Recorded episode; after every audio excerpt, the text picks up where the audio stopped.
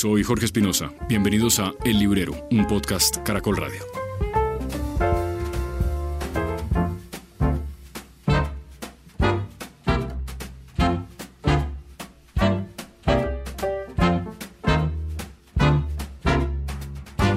Les decía a los oyentes de nuestro podcast del librero en el último episodio que íbamos a mirar cómo resultaba el experimento de hacer el podcast a través de Telegram, en una modalidad algo extraña ante la imposibilidad que tengo de llevar el micrófono hasta la librería.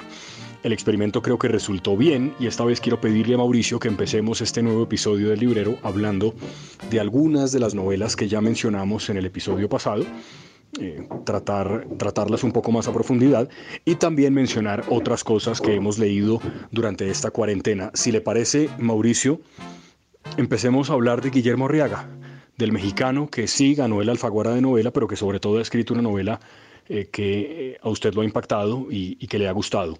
Y quería que nos contara un poco más de ella para que empecemos hoy a conversar en el librero de eso. ¿Cómo vamos, Mauricio? Bueno, como le decía Jorge, yo no había leído uh, nada de Arriaga. Había visto tal vez de él un par de películas o tres películas. Babel, que me gustó mucho. 21 gramos, que me gustó poquito. Y no sé, no me acuerdo qué otra vi. Y esa es la primera vez que eh, leo una novela de él. La vez pasada tal vez le mencioné que, que, que, era una novela donde uno se metía a México, el autor se metía a México, a México a punta de navajazos. Creo que ni siquiera esa punta de navajazos, creo que él hace una disección cuidadosa con bisturí del México contemporáneo, del México permeado por el, el narcotráfico, por la corrupción, por el poder corrupto y toca las fibras más profundas de ese México. La novela está eh, estructurada, digamos, no está estructurada, tiene tres narradores principales, que son uh, una mujer estrato 6, muy linda además, bailarina, tiene una escuela de danza, casada con un próspero financiero, tres hijos, van a los mejores colegios, tienen la mejor educación, viven en uno de los mejores barrios de Ciudad de México. El otro, que es José, está recluido en una prisión en Ciudad de México, una prisión espantosa, por asesinato la abogadita que mató a su padre y está condenado a 50 años de prisión. Y el hermano de este, quien es el que se va a encargar de hacer la narración mostrándonos los orígenes de su hermano José, los orígenes de su familia y el México hace una, radiografía, no, no una radiografía, no es una disección, hace, muestra un cuadro muy bien hecho de lo que es el México eh, indígena. Estos tres personajes se van a encontrar y se van a encontrar porque esta mujer de clases de estrato 6 uh, es invitada a dictar una, no a dictar, a hacer una presentación de su ballet en un taller que están desarrollando para, con los reclusos. Y ahí conoce a José, en la, prisión conoce a José y empieza entre ellos dos un romance que a todas luces es un romance imposible. Como está narrada en tres voces principales, cada voz es muy característica y dependiendo de donde estén, llega hasta el, hasta el lenguaje más lumpen, que a mí me tocó muchas veces rebuscar en diccionarios que querían decir muchas palabras. Eh, en eso, bueno, pues Arriaga, siendo mexicano, lo conoce muy bien, pero se ve que estaba, que estaba empapado de lo que estaba sucediendo y camina con mucha seguridad a través de todo el conflicto el, conf el, conflicto del narcotráfico en el México contemporáneo. No solo, en esa, no solo camina con soltura en ese, en ese medio de narcotráfico, sino muestra y hace una radiografía muy cruda del poder corrupto que maneja hoy al pueblo mexicano o al Estado mexicano. Por otra parte, su hermano, quien es quien narra todo en cursiva, y no les voy a decir por qué es así esa narración, nos muestra el México, como les dije, indigenista es una novela que no da concesiones, es una novela que se mete y se mete de frente dentro de la sociedad mexicana y que es en el fondo, mientras uno está leyendo eso y para, puede reflexionar, se da cuenta que no es tan distinta de la colombiana. Lo que pasa es que nosotros no estamos, ni usted ni yo estamos tan metidos dentro de ese de ese mundo ah, de corrupción y narcotráfico que sí rodea esta novela.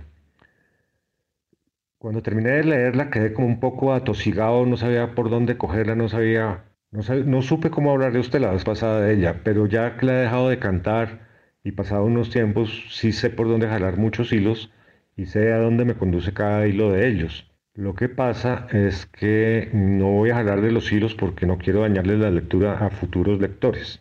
Se la recomiendo mucho, Jorge. Pues Mauricio, tengo muchas ganas de leerla, la verdad, incluso con las pocas palabras que usted le dedicó en el último episodio. No sé si de pronto la otra película que vio de Arriaga es Amores Perros, que probablemente es la película junto, bueno, las tres, Babel y 21 gramos también, pero tal vez Amores Perros tuvo un poco más de prensa que las otras, que las otras dos. Y ahora que usted hacía esa descripción, me quedé pensando en si Arriaga utiliza la violencia de, su entorno, del país que le tocó o del mundo, por utilizar la violencia misma o es un recurso literario para hablar de algo más. Porque si es lo segundo, si la violencia es simplemente un medio para decirnos algo más, eh, eso en mi opinión haría que el libro tuviera mucho más sentido y, no sé usted cómo lo interpreta, porque sus películas también tienen esas características. Amores Perros es una película fuerte, también sin ninguna concesión, pero la violencia es la manera de decir algo más, no, no es la violencia sin sentido para no decir nada y para impresionar y ya. ¿Se entiende la pregunta? ¿Tiene sentido lo que le estoy preguntando? Pues sí, tiene mucho sentido, pero la violencia que nos está mostrando aquí no es una violencia gratuita.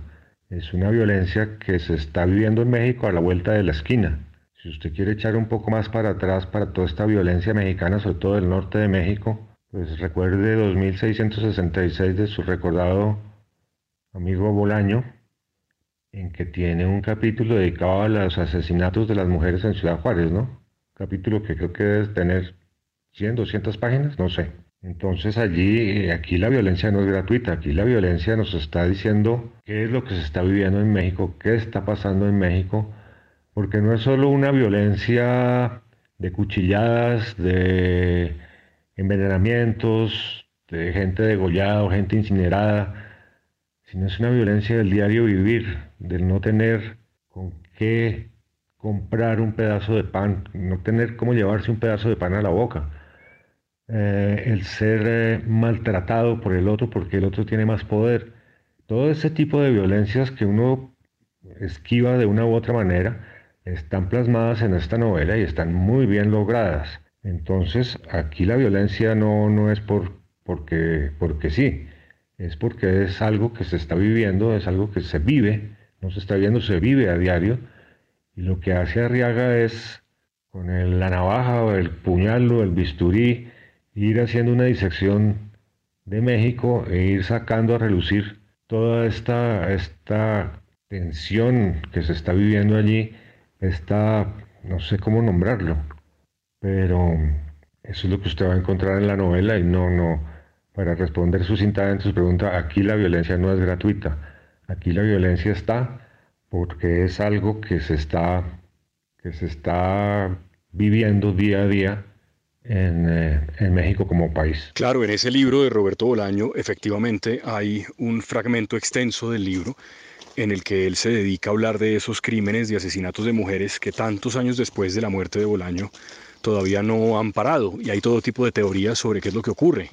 Si hay un asesino en serie masivo o si más bien es una venganza entre carteles y la mujer es simplemente utilizada como premio de guerra, que es lo que ha pasado a lo largo de nuestra triste historia de la humanidad.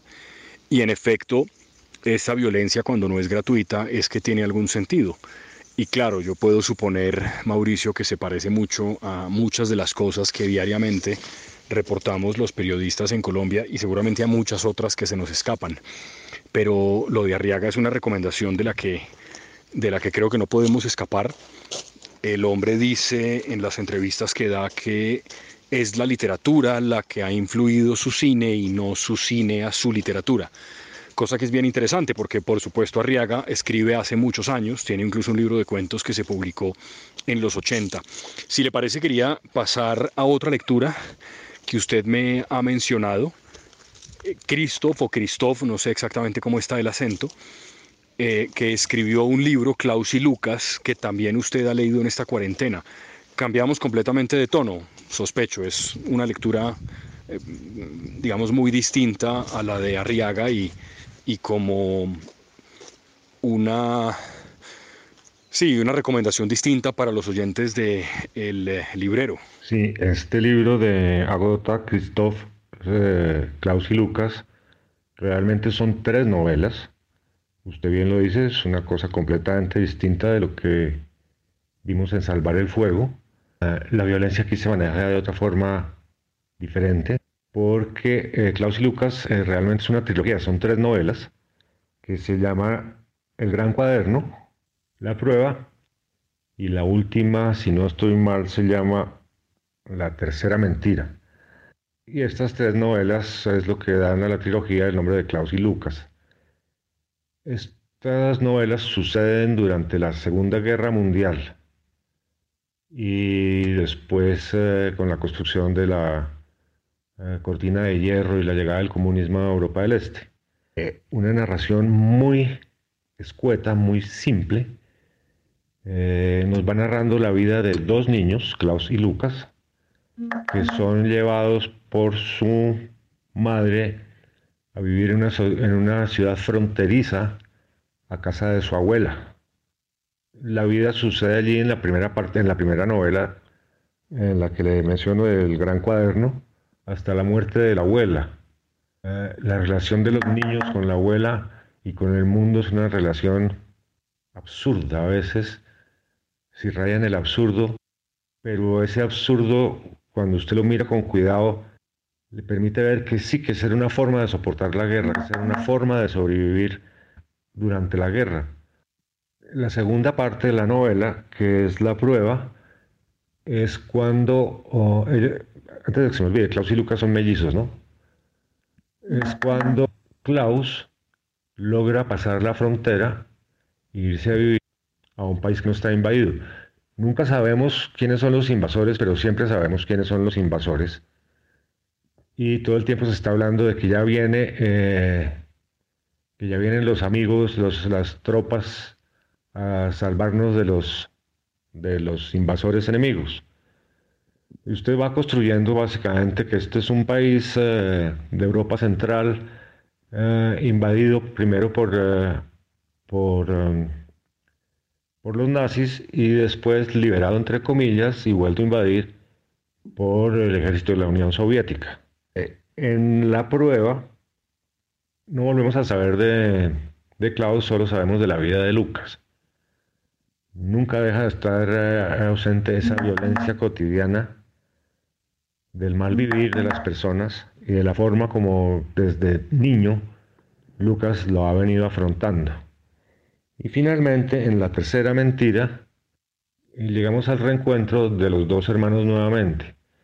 Es una novela escrita como con finura, de una manera tal en que usted se va involucrando dentro de los personajes, va conociendo la pobreza, pero es una pobreza rica, la de la abuela, la de estos niños, la de los vecinos, una vecina que se llama Cara de Liebre, que, vive con su madre en el abandono más espantoso, ah, todo es sucio, todo tiene mugre, pero es que la guerra es la que está presente, la guerra es la que genera el mugre, la guerra es la que genera la suciedad, la guerra es la que genera la violencia, la guerra es la que genera la miseria. Es impresionante cómo está narrada y construida esta trilogía y realmente, sin lugar a dudas, vale la pena leerla y además se lee muy fácil. Ahora que usted describe, Mauricio, eso de que los habitantes de esa región del libro eh, que está ocupada por un ejército invasor, y que uno nunca sabe quién es, pero que en realidad sí sabe quién es, pensaba que en el libro que leo de Cisnes Salvajes de Jung Chang pasa lo mismo, y es que se mantiene la esperanza en la gente de las poblaciones azotadas por la guerra, que el problema está en el uniforme del ejército que los ocupa o en la ideología, pero que cuando lleguen los otros, los contrarios, ahí las cosas sí van a estar muy bien. Y resulta que eso nunca ocurre porque el problema es la condición humana, pero sobre todo es la guerra es, lo que le produce la guerra a los hombres. ¿no? en esa famosa frase de Kant de que el problema de la guerra es que logra crear más hombres malos de los que es capaz de eliminar. Eso es creo que muy preciso. En este libro, por ejemplo, está la ocupación de Manchuria, por supuesto en China, por los japoneses que cometen todo tipo de excesos, y cuando llegan los soviéticos, después del 45, los habitantes de Manchuria dicen, ahora sí esto se arregló solo para descubrir que los soviéticos también llegaron a cometer excesos terribles y a violar y a robar eh, indiscriminadamente. Luego llegan los comunistas a reemplazar, digamos, pacíficamente a los soviéticos y también terminan cometiendo unos excesos terribles. Y, resulta que uno se queda esperando a los bárbaros, como el título de la novela de Coetze, con alguna ilusión de que los bárbaros un día se vayan para que lleguen otros, solo para concluir que son igual de bárbaros. Eh, entiendo que esta escritora es también una crítica feroz del estalinismo y que de hecho vivió en el exilio hasta los últimos años de su vida, es así, ¿no? Y que terminó incluso, como le pasa a otros escritores en el exilio escribiendo en un idioma distinto al suyo. En este caso, en el caso de ella, el francés, que es lo que le pasa también, que es lo que le pasa también a que es lo que le pasa también a Kundera, ¿no? que terminó escribiendo en un idioma que no era el suyo, pero que, digamos, lo hace propio. Uh, Gota Christoph es húngara, nació en el año 35, estoy mirando aquí la solapa del libro, y huyó de Hungría o abandonó Hungría por motivos políticos en el año 56 para instalarse en Suiza.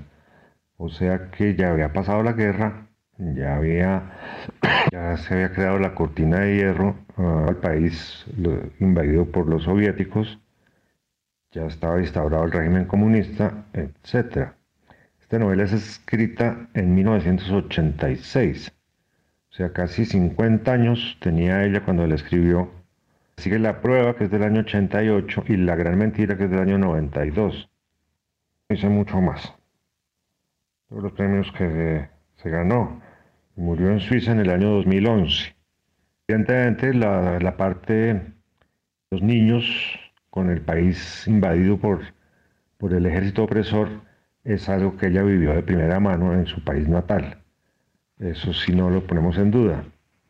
Mientras lo esperaba para que usted se desocupara, me puse a leer pedacitos del libro y me estaba, y estaba leyendo el último, el último capítulo, que es cuando saltan la frontera y dice más o menos así, la patrulla se aleja, decimos, vamos papá, tenemos 20 minutos antes de que llegue la patrulla siguiente. Nuestro padre coge las dos tablas bajo el brazo, avanza, pone una de ellas contra la barrera y trepa. Nos escondemos boca abajo detrás del árbol grande y nos tapamos las orejas con las manos y abrimos la boca. Se oye una explosión. Corremos hasta los alambres de espinos con las otras dos tablas y el saco de lona. Nuestro padre está caído junto a la segunda barrera. Sí, hay un medio de atravesar la frontera, hacer pasar a alguien delante de uno. Cogiendo el saco de lona y caminando sobre las huellas de los pasos y después sobre el cuerpo inerte de nuestro padre, uno de nosotros se va al otro país. El que queda se vuelve a la casa de la abuela. Y ahí termina el gran cuaderno y sigue la prueba. La prueba es, no sabemos nada, como, le contaba de, de, Klaus, y es la vida de Lucas en el mismo sitio y, y en sus andanzas.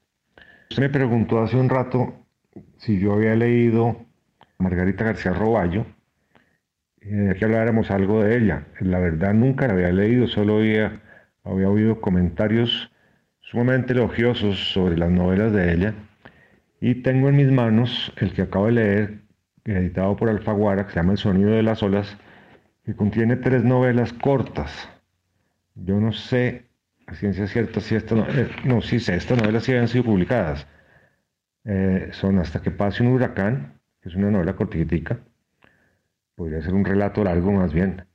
Lo que no aprendí, que sí ya es una novela corta, y educación sexual, sexual folletina, adolescente, que también podría ser un, un relato largo. Imagino que yo estaba lleno de expectativas por todo lo que había oído hablar de esta escritora colombiana, radicada en Buenos Aires, cartagenera, radicada en Buenos Aires, y eh, estaba muy ansioso por leerla, pero que encuentro que este, estas tres novelas están muy bien escritas, son muy fáciles de leer, no me sorprendió manera que la gente me había hablado de ella. Eras siempre de adolescente en Cartagena, las, las tres novelas suceden allí. Una muchacha cartagenera hacia el final de su adolescencia y enfrentándose a la vida adulta. Visuales de leer, está bien escrita, no lo voy a negar, pero no, no, digamos, no me, me llenó las expectativas que tenía. Realmente quería hacerle una mención a una novela para que hablemos la próxima vez de ella, que hace parte también de una trilogía, esta es la última, que se llama Submarino, escrita a dos manos por Rosa Rivas y Simon Hoffman. Eh, trilogía Martí, dos novelas anteriores se llaman Don de Lenguas y El Gran Frío. Ahora son escritas en los años 50 en España, en el franquismo y el Opus Dei en su esplendor. Entonces, si quieres, seguimos la próxima reunión de Marino y seguimos con otros textos. Pues Mauricio, cerramos este episodio del librero con la buena noticia que el gobierno dio justo cuando estábamos terminando de editar este podcast y es que en efecto las librerías van a poder reabrir sus puertas siguiendo como unos ciertos protocolos. Habrá que establecer esos protocolos cuáles van a ser, pero las librerías ya tienen autorización para volver a, operar. De manera que esperemos que el próximo episodio del librero lo podamos hacer mirándonos y conversando en prólogo y hablando de lo que nos gusta. Y le propongo que la próxima entrega, en el próximo capítulo, eh, conversemos un poquito de los cuentos de Saki. Saki, ese no es el nombre del escritor, pero, pero es como se le conocía, digamos, en el mundillo literario y tiene unos cuentos que son fabulosos. Eh, quería empezar hablando de él y luego seguir hablando de otras cosas que se quedaron pendientes siempre en, la mesa de noche de las lecturas. Un, eh, un abrazo Mauricio, cuídese por favor y también para los oyentes de este podcast que es de ustedes y que se llama El Librero. Chao.